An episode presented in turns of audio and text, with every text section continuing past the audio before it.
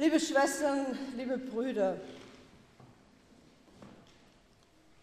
stellen Sie sich vor, gleich nach diesem Gottesdienst, wenn Sie nach Hause gehen zum Mittagessen oder zu einem der Besuche, die jetzt anstehen, fragt ein Verwandter, vielleicht eine Enkeltochter, ein Nachbar, du warst doch gerade in der Kirche, hast die Krippe besucht, gebetet, dein Herz ausgerichtet auf den neugeborenen Gottessohn.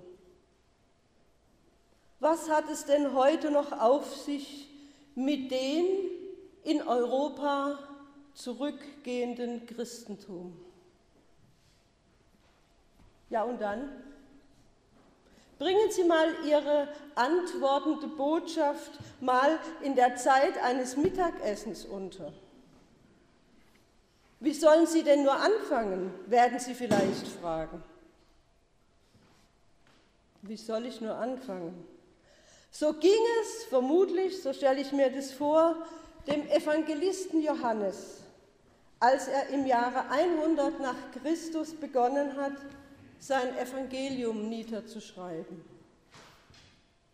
Ich stelle mir das so vor, da sitzt ein alter, lebenserfahrener Mann in seinem Haus, zieht quasi Bilanz, denkt zurück und hat den Wunsch, die Geschichte seines Lebens, und das ist die Geschichte des Jesus von Nazareth, im Spiegel seines Lebens aufzuschreiben.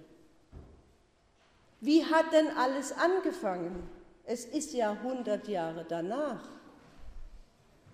Wie soll man denn beginnen mit der Jesusgeschichte? Vielleicht mit dem ersten Auftritt, dem öffentlichen Auftritt, als Jesus das Wunder bei der Hochzeit tat. Dann erst ab dieser Zeit wandte sich ja erst die Aufmerksamkeit der Menschen auf Jesus. Oder soll man vielleicht anfangen mit der Taufe, als Johannes, der Täufer, Jesus am Jordan getauft hat? Oder soll man vielleicht doch mit der Geburt anfangen?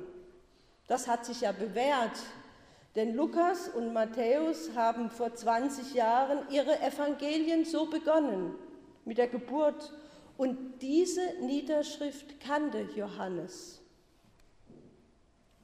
Das erscheint doch alles logisch. Mit der Geburt fängt ja auch alles an.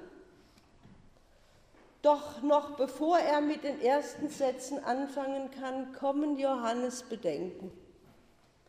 Hat die Geschichte Gottes denn wirklich erst mit der Geburt Jesu angefangen? Oder hat die Geschichte von Jesus Christus noch viel eher seinen Ursprung?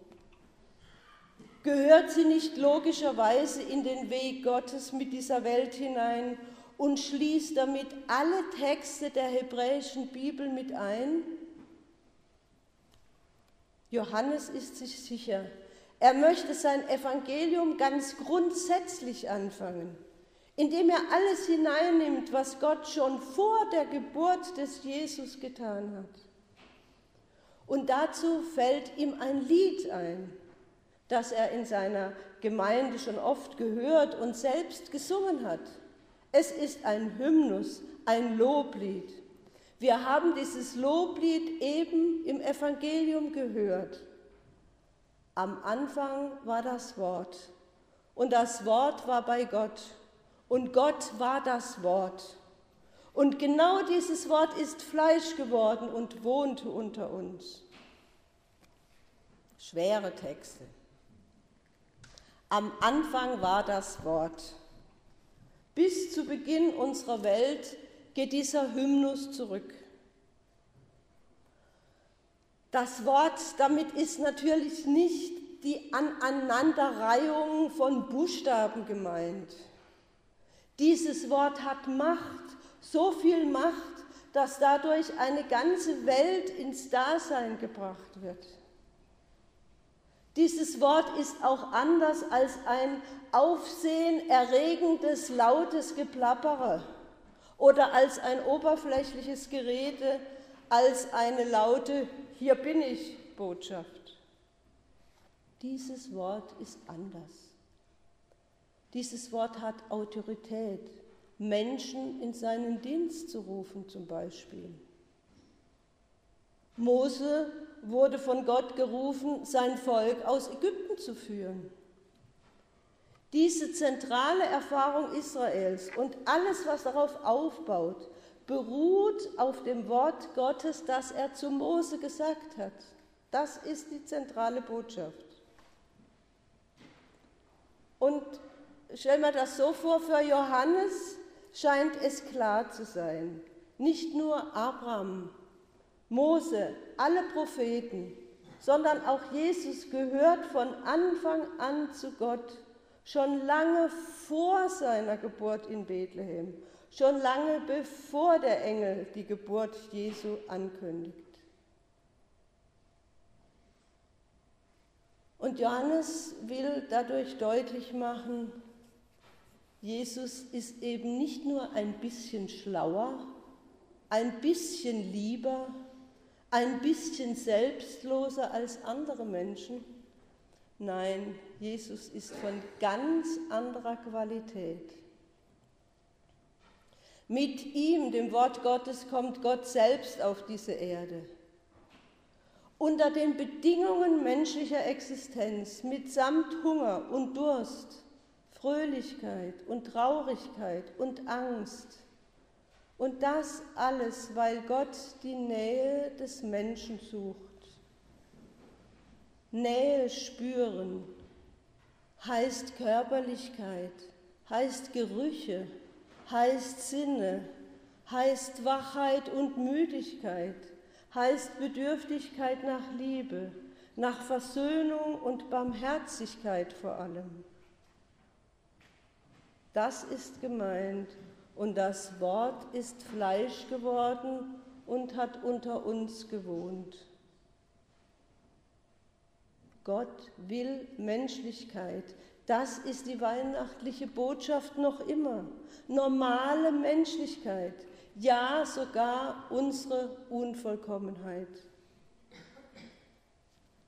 Und damit will Gott uns Gott will in uns allen neu geboren werden. Kommen Sie in diesen Tagen wieder mit sich selbst in Berührung. Nur aus dieser Berührung heraus geschieht etwas. Wir nennen diese Berührung Gott. Die Sehnsucht Gottes ist es, bei uns zu Hause zu sein, im Angerührtsein, im Herzen, natürlich auch in der Freude eines guten Mittagessens. Das Wort Gottes will gehört werden, aufgenommen werden. Es möchte nicht in der Luft hängen bleiben oder in der Unverbindlichkeit verblassen. Das Wort Gottes braucht Antwort von dir, von mir. Denn Christus ist nicht gekommen, um uns Menschen, die er als Gott und Wort Gottes geschaffen hat, um uns irgendwie zurechtzubiegen. Er ist gekommen, damit der Mensch selbst göttlich werde, und zwar in allem, was zu ihm gehört. Damals vor 2000 Jahren die Menschwerdung Gottes, das Leben und Wirken Jesu, ein kurzer Abschnitt in der Weltgeschichte, aber ein unglaublich wichtiger. Und gut, wie gut, dass es Menschen gab, die weitererzählt haben, die Evangelisten, aber vor allem Paulus, die Leute um den Glauben an den menschgewordenen Gott wären immer noch eine jüdische Sekte.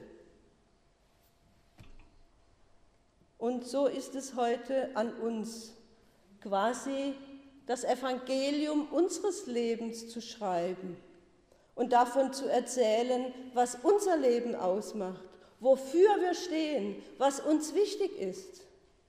Gott ist bei uns. Nehmen wir ihn heute erneut in unsere Herzen auf. Er will in uns neu geboren werden. Sichtbar und symbolisch zeigt sich Gott in einem Kind hier bei uns in der Schwemmholzkrippe. Ich stehe an deiner Krippe hier. O Jesu, du mein Leben. Ja, es geht um unser Leben. Erzählen Sie doch dieser Tage von Ihrem Leben, von Ihrem Glauben, auch nach Weihnachten. Am besten jetzt gleich beim Mittagessen oder beim nächsten Besuch. Amen. Und der Friede Gottes, der höher ist als unsere Vernunft, sei mit uns allen.